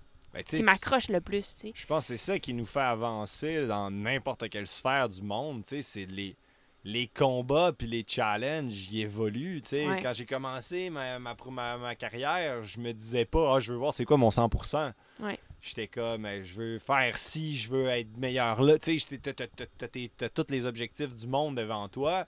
Ouais. Plus t'avances, c'est que les objectifs évoluent, les, les envies évoluent, la vision évolue, puis tu sais, je pense même la, la, la, la- la perception de performance évolue aussi. tu sais. Ouais, tu, c'est vas, clair. Tu vas te nourrir de, tu sais, tantôt on parlait de, de, de qu'est-ce qui, qu'est-ce qui te rend heureux quand, tu sais, quand, vu que t'es pas celui qui gagne, tu sais, à un moment donné, c'est aussi cette perception-là d'être comme du- la, la satisfaction du devoir accompli est pas la même d'une année à l'autre Mhm. ou d'un- d'une décennie à l'autre. tu sais. C'est c'est- être capable aussi d'évoluer avec ça. Là, de plus en plus, je disais, il y a les jeunes qui arrivent avec qui sont qui sont qui ont de l'entrain, qui ont envie, qui ont sais, qui ont le feu, puis ça, ça te pousse au cul, puis il y a deux façons de le voir. J'ai des conversations avec des gars, des, des- des vieux, des plus vieux qui sont c'est facile de dire ah ça ça fait chier aujourd'hui les, les, les, les jeunes sont de même sont ci sont ça ils en font trop sont ils calculent trop il n'y a plus le, le- feeling comme avant sais ben, ou comme ben aujourd'hui c'est la nouvelle réalité là je me bats contre ça c'est comment comment je réussis à intégrer certaines choses pour me battre à armes égales Mhm. puis pas non plus devenir pas non plus mais que c'est devenir fou être capable de justement profiter de l'expérience puis d'un peu l'expérience qu'on a pour peser le pour puis le contre de ce qu'eux sont peut-être pas encore capables de faire. Ouais. Moi, je- ça, ça me motive, puis je trouve ça le fun d'avoir. Je trouve ça le fun aussi d'apprendre, puis de, de, de, de parler avec ces jeunes-là qui ont les yeux grands ouverts, puis que sont, tout, tout commence pour eux. Je, trouve ça. Je Ouais. trouve ça le fun aussi de- de- de- d'évoluer dans ce sens-là. là. Ben, je suis d'accord. Puis c'est drôle parce que, tu sais, des fois, on se voit pas vieillir nous-mêmes. Vraiment pas. Puis l'autre jour, par hasard, je suis tombée sur un sur l'ordi de sur l'ordinateur de David, on est tombé sur une vidéo de la première année que je- que j'essayais d'être pro. Fait que Ouais. ça fait longtemps là, c'était 2013, j'essayais de signer mon premier contrat pro puis je m'entraînais vraiment fort dans ce temps-là avec Joël Numainville, puis je suis tombée sur une vidéo, un mini montage vraiment cheesy que David avait fait. Puis j'étais genre ça m'a frappé là. Ouais. J'ai dit oh my god, mais je voulais tellement Ouais. puis pas que là, je veux pas, mais à un moment donné, tu perds peut-être la.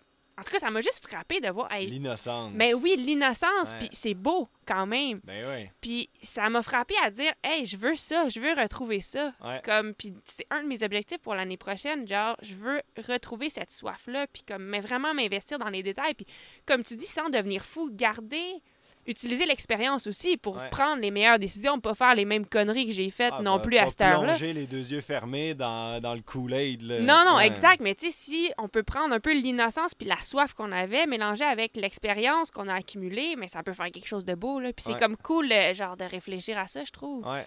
Ah, Euh, c'est nourrissant, là. Ouais. Ah, ben, c'est le fun, c'est le fun d'entendre ça. Puis, euh, tu sais, tu parlais un peu de, Juste pour finir sur une note un peu plus légère, euh, tu parlais un peu tantôt, tu as réussi à cultiver des intérêts. Puis moi, ça, c'est quelque chose que je trouve vraiment cool, vraiment inspirant de toi. C'est que je pense que peu importe dans quelle situation tu te trouves, tu t'efforces vraiment à ressortir le meilleur de cette, ce- cette situation-là. Puis je sais que tu as un intérêt pour le vin, tu as habité en France, euh, dans, la, dans la région de Saint-Restitut, dans, dans, le, dans le Drôme? Dans le rond. dans le Rhône, excuse-moi. Puis euh, une grande région de producteurs de vin. Toi, tu tripes sur le vin, puis tu en as profité pour vraiment t'immerser dans cette culture-là. Tu as rencontré des vignerons, tu t'es fait ami avec des vignerons. Euh, je le sais, on, on en a déjà parlé, puis c'est un podcast à propos de la passion. Donc, je m'étais dit, ça serait vraiment cool qu'on parle de ta passion pour le vin. Puis tu m'avais répondu, ouais, mais tu sais, je me sens imposteur de parler de ça parce que autant que j'en connais beaucoup, je sais que j'en connais pas par rapport aux gens qui font ça comme travail. Puis j'avais trouvé ça intéressant comme réflexion parce que ça prend une sagesse pour être capable de se rendre compte de ça. Puis ça prend une expérience très précise puis très profonde dans un domaine en particulier que toi, tu as dans le bike. Donc, tu es capable de te, de te rendre compte que certaines personnes en connaissent plus Mhm. sur le vin.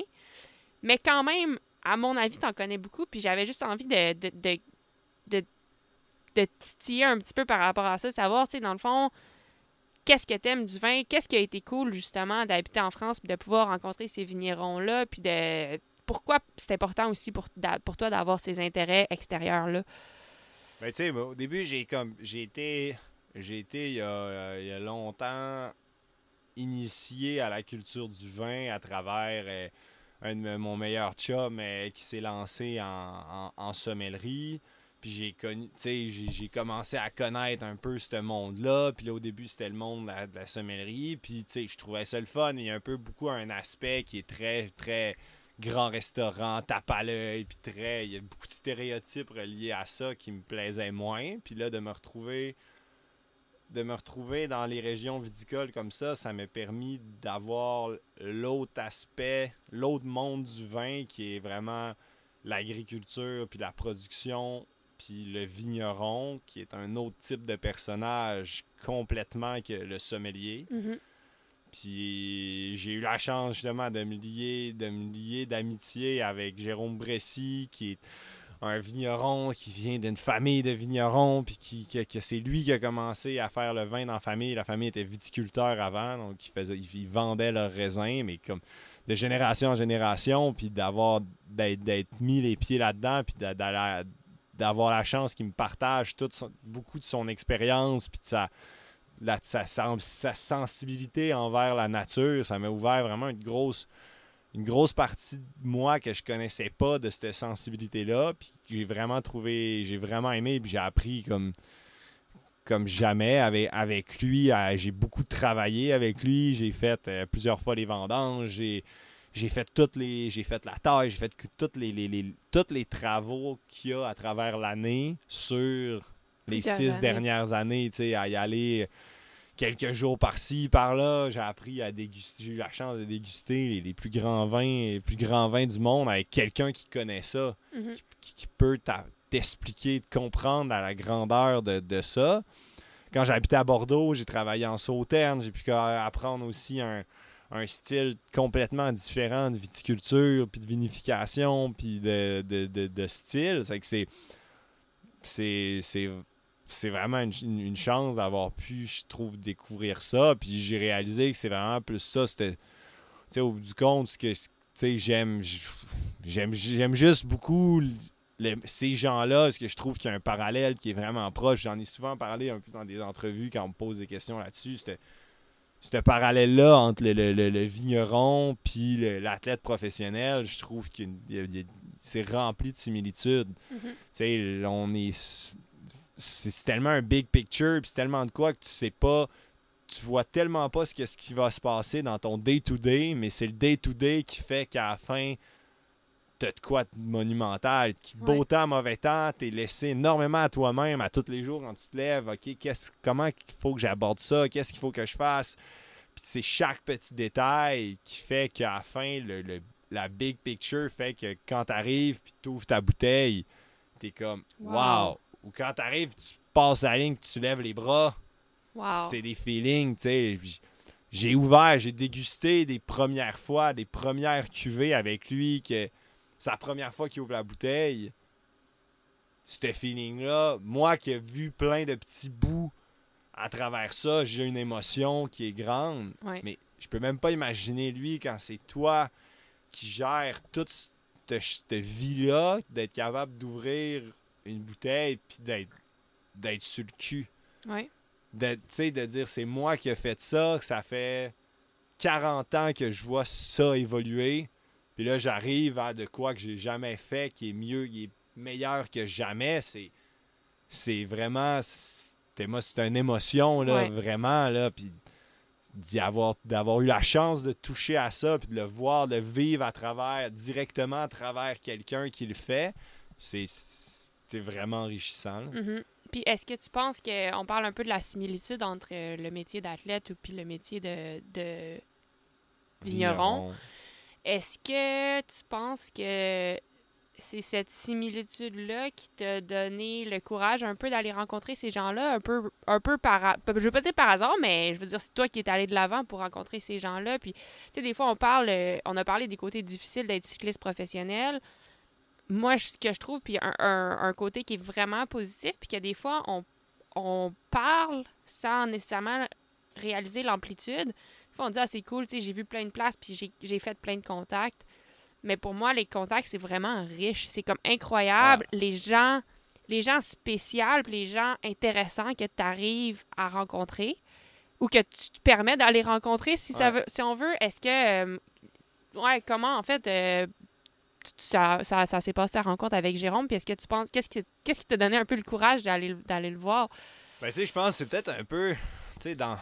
On n'a rien pour rien dans la vie, là. Puis si on n'ose pas, si on reach out, reach out and grab it, là, Ouais. c'est ça la vie, là. Si on, attend, si on attend que les choses nous arrivent, là. On va attendre longtemps. tu vas attendre longtemps, sacrément. là. Ouais. Ça fait que moi, je suis arrivé là, quand j'ai emménagé à Saint-Restitut, j'étais comme, hey, cool, je déménage dans une région viticole, qui est une de mes préférées. C'est quoi les vins, les, les vins hot que je, que je voudrais découvrir ici? C'est qui que j'ai lu, qui que j'ai entendu parler? Ok, j'avais une liste, puis j'étais cogné à la porte. J'ai Ouais. dit, salut, j'aime votre vin. On peut-tu jaser, je peux-tu y goûter? Puis ça a donné que Jérôme, euh, il est passé, puis c'est vraiment le typique quand même un peu. C'est. C'est c'est un vigneron, c'est pas un vigneron avec 70 employés qui est dans son gros bureau avec son gros char. là. C'est. Il, il arrive avec sa petite camionnette, les mains sales, puis il travaille son 15 hectares tout seul. là. Ouais, t'es directement avec le passionné, avec Puis le un peu, producteur. un peu bougon qui aime pas ça, là, que sa gate est fermée, là, puis il aime pas ça qui- que le monde vienne. OK. Puis là, il me prend un petit Québécois, petit jeune qui, qui tu sais, qui- qui- qu'est-ce qu'il cognait là, qu'est-ce vient foutre chez nous, là, puis ça a En vélo, probablement, t'as cogné Ah, là-bas. ça, ça a fini qu'on a passé, qu'on on a fini dans la cave à, à- à goûter à toutes ces cuves, puis à jaser pendant 4 heures. Wow. De tout et de rien, de vin, de vélo, de vie, puis il y a eu de quoi qui s'est passé, puis tu sais, dans la vie, c'est ces moments-là, c'est- de voir que comme, hey, en ce moment, il se passe quelque chose. Ouais. Il se passe quelque chose, puis OK, il faudrait que je rentre, mais là, il se passe quelque chose. C'est sais, oublie ce qui se passe, oublie le reste de la vie, puis comme nourris ce moment-là parce que c'est beau. Sais, je pense que c'est ça que j'ai été souvent capable de faire dans ma vie, puis Puis c'est tellement important, puis ça a probablement eu un impact incroyablement positif sur ta carrière de cycliste parce que, euh, puis corrige-moi si je me trompe, mais d'être d'être éloigné de la maison, c'est pas facile, on en a déjà discuté, mais toi, de te créer des opportunités comme ça, que, OK, ouais, regarde, je suis loin, mais en même temps, ça me permet de d'approfondir ces connaissances-là, puis cette Mhm. passion-là sur la passion, puis avec des gens qui ont les deux pieds dedans, c'est Euh, une chance incroyable quand ben même. ouais. Puis je, je- je- je- je déteste utiliser le mot chance parce qu'en fait, c'est une opportunité que tu t'es créée. Ouais. C'est pas une chance, là, ça t'est pas tombé dessus. Là. Mais d'après, est-ce que je me trompe de dire que d'avoir fait ces premiers pas-là, d'avoir fait ces rencontres-là, ça a vraiment eu un impact incroyablement positif sur ton, ton que ce ne soit que sur ton bonheur d'être là-bas. Ah, sais. complètement. Les, les, les Jérôme a été, euh, tu sais, il a été- une grosse partie là, pour moi quand je vais regarder en arrière de Saint-Restitut. C'est Ouais. c'est un des, des plus gros des, des plus grosses images sur ma sur, sur- sur le papier. Là, tu sais, c'est que ça. Ah, c'est cool. Ah, il m'a sauvé. Euh, Ça a été ma bouée de sauvetage dans bien des moments là, que euh, je débarquais chez eux. Ça a été compliqué. Puis on jase, on refait le monde autour d'une bonne bouteille de vin assis dans les vignes. Tu sais, c'est que ça. Ah, il m'a il il m'a vraiment aidé. Puis une grosse partie pourquoi je suis là euh, qui, m'a fait passer à travers ces moments-là. Puis c'est- ça, quand je dis à donné, c'est de, faire chez le choix puis les accepter. Puis ça, ça fait partie. Tu sais, c'est d'accepter que tu es là, ton monde n'est pas là, donc on a tous besoin de monde. Peu Ouais. importe si on est, on est loner ou pas, on a besoin d'avoir des gens. Ça n'a pas besoin d'être 75 gens.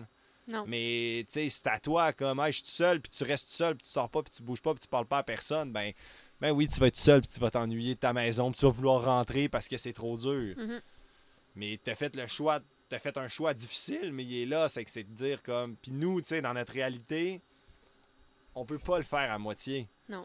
Tu peux pas le faire à coup de, de, de in-between tout le temps, puis de pas, pas vraiment rentrer, puis d'être là-bas. Tu veux faire ce choix-là, own it. Ouais. Own it jusqu'au bout, puis c'est ça. Oui, ça sera pas pas facile, mais c'est la seule chance que tu vas make it. Ouais. C'est que ça, faut, faut être capable de le comprendre, faut l'assumer. Puis après ça, c'est à toi de make the best out of it. Sinon, ben, pff, tant pis pour toi. ben, t'as C'est- vraiment c'est- raison. C'est c'est vraiment ça, là. Ouais. Ah, ben c'est cool. Puis, tu sais, qui sait, euh, on parlait un peu de combien de temps tu vas continuer ta carrière. C'est peut-être quelque chose même qui va te servir après. Ah. Tu sais, on- qui sait, je veux dire, toutes les opportunités sont ouvertes, mais peut-être même que tous ces apprentissages-là. euh, Ben, c'est certain, peu importe dans le domaine, juste c'est c'est des, des, des bagages d'avoir vécu ça. Puis Ouais. tout, tout ce qu'on vit, puis tout ce qu'on fait va nous servir toute notre vie, là, même si t'es pas, même si t'es pas dans le monde du vélo, même si t'es Mhm. pas cycliste. ben, peu- je pense tout le fait de, de- de- de débrouiller, tout faire ce que vous faites, euh, ouais, c'est que- des expériences que, que- qui s'apprend pas dans les livres. Là. Non, ne serait-ce que d'avoir le courage d'aller justement rencontrer ces gens-là. Tu l'as fait une fois, ça a fonctionné, puis non seulement ça a fonctionné, ça a créé une amitié, puis une expérience incroyable. Ensuite, si plus tard dans ta vie, l'opportunité se représente d'aller recogner à la porte de quelqu'un que tu trouves intéressant, ben go. Tu l'as, tu sais, je veux dire, Ah tu comprends, tu sais que ça fonctionne, puis que ça peut marcher, ça peut créer quelque chose de bien. Fait que c'est. En tout cas, moi, ça m'admire, ça m'impressionne, ça m'inspire énormément de toi. Puis euh, c'est pour ça que je voulais, je voulais être. Je trouve que c'est vraiment. euh, Hey, tu sais, faut pas, faut pas avoir peur de, de, de, de demander. Tu sais, des fois, les gens demandent pas ou ils vont pas de l'avant par, par orgueil, par fierté, par. Mais tu sais, si t'oses pas, là, le... tu sais, si t'essayes pas, tu réussiras pas. Tu sais, c'est, Ouais. c'est, c'est- je sais plus c'est quoi le scène, là, de. If you don't try, you lose. or- Ah oui, oui, c'est euh, euh, you, you, you miss 100% of the shots you don't take. C'est- ouais, c'est ça. Ça fait, tu sais, c'est un, c'est un, c'est un peu comme le monde qui ont un peu la. Ils ont plus la peur de perdre que l'envie de gagner. Ouais. Tu sais, si t'as peur de perdre, c'est sûr que tu gagneras pas. Ben non.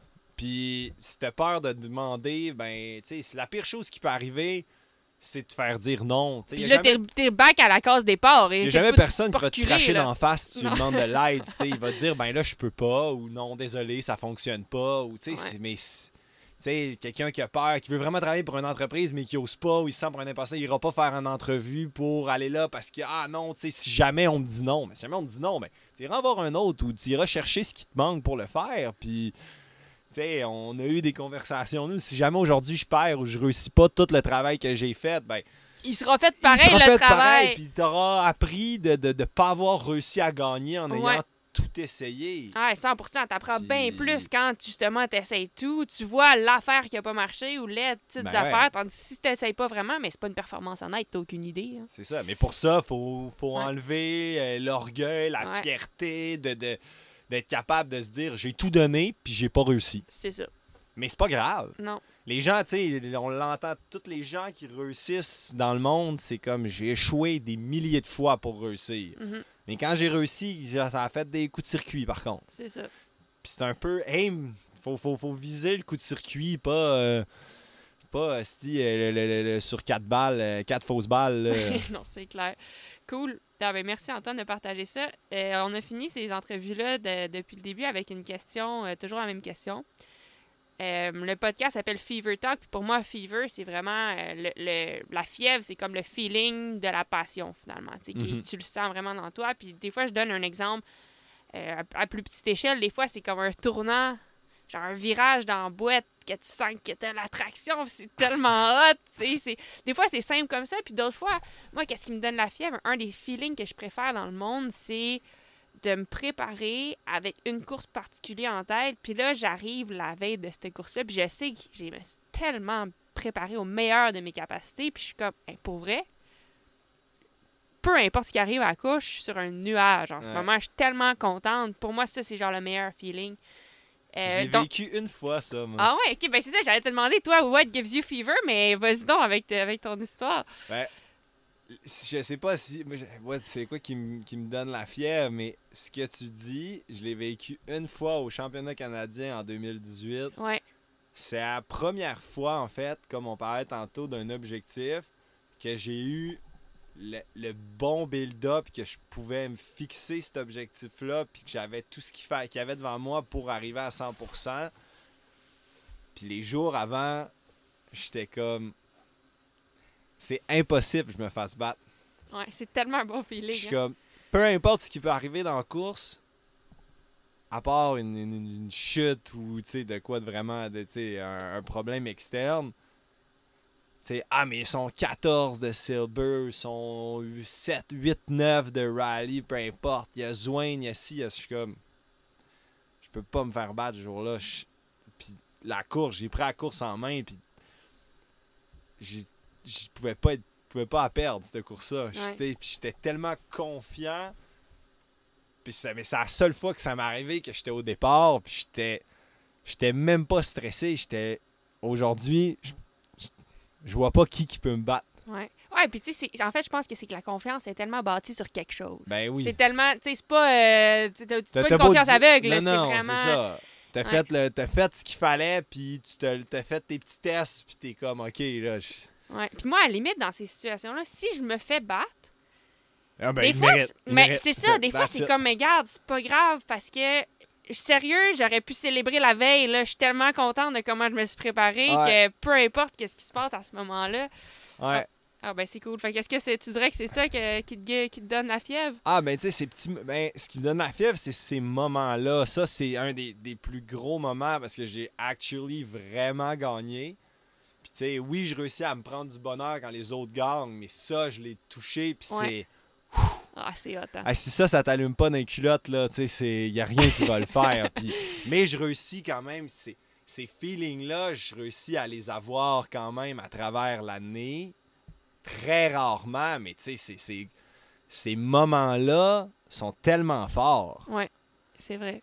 Tu sais, quand t'as gagné ta Coupe du Monde, Ah ouais, crime, j'ai surfé là-dessus hey, longtemps, là. et puis encore aujourd'hui, tu vas. C'est tellement une dope, t'es comme, tant que je revis pas ça, Moi tout faire pour le revivre, c'est ben trop hot. Ouais. C'est malade, puis c'est, c'est- ça, tu sais, même quand t'es au plus creux du creux, et comme j'ai été là, puis il est pas question que je reste là, puis moi ça a toujours été ça, c'est, c'est tough quand t'es en bas, mais ça va toujours, ça remonte si tu gardes la tête haute. Ouais. Puis cette drogue-là, moi, c'est ça, là, tu sais, puis c'est l'envie, tu sais, moi, de, de, de, de dire, tu t'es- de réussir à faire partie des meilleurs au monde, puis d'être là, je trouve ça tellement hot, tu sais, c'est Ouais. de rêver ça, puis je l'ai revécu, j'ai revécu ces derniers mois à regarder de loin les courses avec ton père, tu sais, d'être là, puis je regardais sur mon iPad, euh, sur l'iPad, on regardait le Giro, puis je regardais le Tour, toutes les courses à la TV. Ouais. J'ai jamais regardé du vélo de même à la TV. Puis j'étais. Je voyais ça d'extérieur, j'étais comme, hey, ça a donc l'air cool d'être là. Ouais. Ça a donc l'air hot d'être pro. Je suis comme, hey, c'est moi, je suis là, là. Ouais, de se rappeler des fois, hein. Puis c'est que c'est comme, c'est vraiment hot de faire partie des meilleurs au monde. Puis c'est de se battre pour ça, là. Puis d'être capable d'être comme, moi, j'ai aucun orgueil à me dire, je, je fais partie des meilleurs au monde, mais je suis vraiment pas le meilleur au monde. Mhm. Mais je suis là pareil, ça fait. pff, Ouais, Who gives a shit, tu sais, je je fais je gagne bien ma vie, je suis heureux puis je fais partie de ce monde-là, puis j'ai réussi à me rendre là tout seul. Mhm. Ben pas tout seul, ben, avec tous les Ouais, gens, ouais, mais tu sais, c'est ça fait que c'est ça ça moi ça ça me tient ça, me tient ça me donne la fièvre. Ouais. Ah, j'aime ça. Merci d'avoir partagé. Et puis juste pour finir là-dessus, comme t'as tellement raison, quelle opportunité. Genre, moi, des fois, quand je suis creux, quand je suis dans un creux, là, t'es genre rock bottom, puis ça va pas bien, puis tout, tout va mal, finalement. Puis de me rappeler, hey, mais attends, même ce que je vis là, qui va vraiment mal, quelle chance. Ouais. Quelle chance de vivre ça, parce que parce que j'essaie vraiment d'être la meilleure. Ouais. Tu vis pas ça si t'essayes pas, puis de se rappeler des fois que, hey, crime, c'est une opportunité que j'ai de passer à travers ça. Ouais. Pas tout le monde que ça. Ah, puis C'est pas tout le monde qui sont le- capables. Ouais, puis c'est- ça. Moi, des fois, ça m'aide à me ressortir du trou, justement, de me rappeler comme, hey, tu sais, c'est- c'est hot, là, je suis chanceuse de Ouais. pouvoir vivre ça. Fait que vis-le, là, puis ça va être dur, mais après, tu vas encore plus apprécier. Puis- après, tu sais encore plus que ça va revenir, puis tu sais que tu as passé à travers. C'est d'être capable aussi, moi, ce qui m'a aidé dans mes downs, c'est de comprendre que là, c'est un down, puis c'est une passe qui va passer, puis là, je vais passer à travers, puis la prochaine, puis savoir que, sais, des fois, c'est comme, oh mon Dieu, j'ai trop hâte que ça soit fini, puis dans notre, c'est comme, puis que ça revienne pas, mais c'est comme, Ça va revenir. ça va revenir, puis il y a toujours de la merde qui revient, là. Ah oui. C'est- Mais c'est même pas de la merde, c'est la vie, puis ça reste que comme, hey, on est notre rock bottom, là. C'est fuck all du rock bottom, là. zéro, on- zéro. C'est ouais. notre rock bottom à nous, là, mais hey, on est deux pieds dans, Dans on- Watt. dans Watt, là. Ça fait que, tu sais, on, on- on- Mais c'est notre réalité à nous, mais c'est de dire comme, hey, let's go, là, carry on, puis t'es chanceux, d'être là, même si là, en ce moment, oui, c'est plate. Ouais. C'est plate, c'est dur, ça fait mal, mais bon, Ça va passer. ça va passer. Cool. Ben, merci beaucoup, Antoine. Puis, euh, c'était le fun. ouais, c'était le fun. Ben, la meilleure des chances, ben, la meilleure des chances, le meilleur des succès pour la, pour la prochaine saison. Puis, Ouais. euh, d'après moi, il y a plusieurs, euh, plusieurs de nos auditeurs qui vont te suivre avec beaucoup de beaucoup d'enthousiasme puis d'excitation. Merci, puis c'est cool ce que tu fais. C'est cool ce que tu fais. Continue comme ça. Merci, fin. Salut là.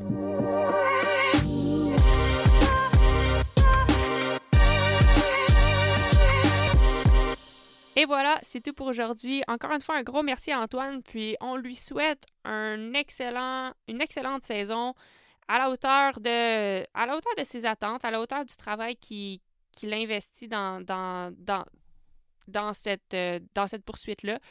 Euh, si vous avez envie de suivre Antoine, je vous invite à regarder les, notes du podcast. Vous allez pouvoir trouver comment le suivre sur Facebook et sur Instagram. Puis, euh, en fait, c'est quelque chose que j'ai pas encore, euh, j'ai pas encore touché dans le podcast. Moi, je fais ça parce que ça me passionne beaucoup de pouvoir rencontrer des gens, euh, de pouvoir, d'avoir la chance d'avoir des discussions élaborées avec des gens que j'admire. Mais tiens, je, je- je le demande. Si jamais vous avez, si jamais vous appréciez le podcast, ben n'hésitez pas à nous donner un review ou à nous donner des commentaires. Si vous avez des idées d'invités qu'on devrait avoir, n'hésitez pas à m'écrire.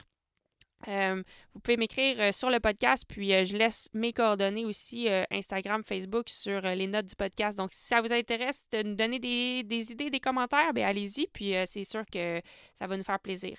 Alors, c'est tout pour moi pour aujourd'hui. Je vous souhaite une super belle journée, une super belle semaine, puis merci de votre temps, merci de prendre la peine d'écouter. Bonne journée!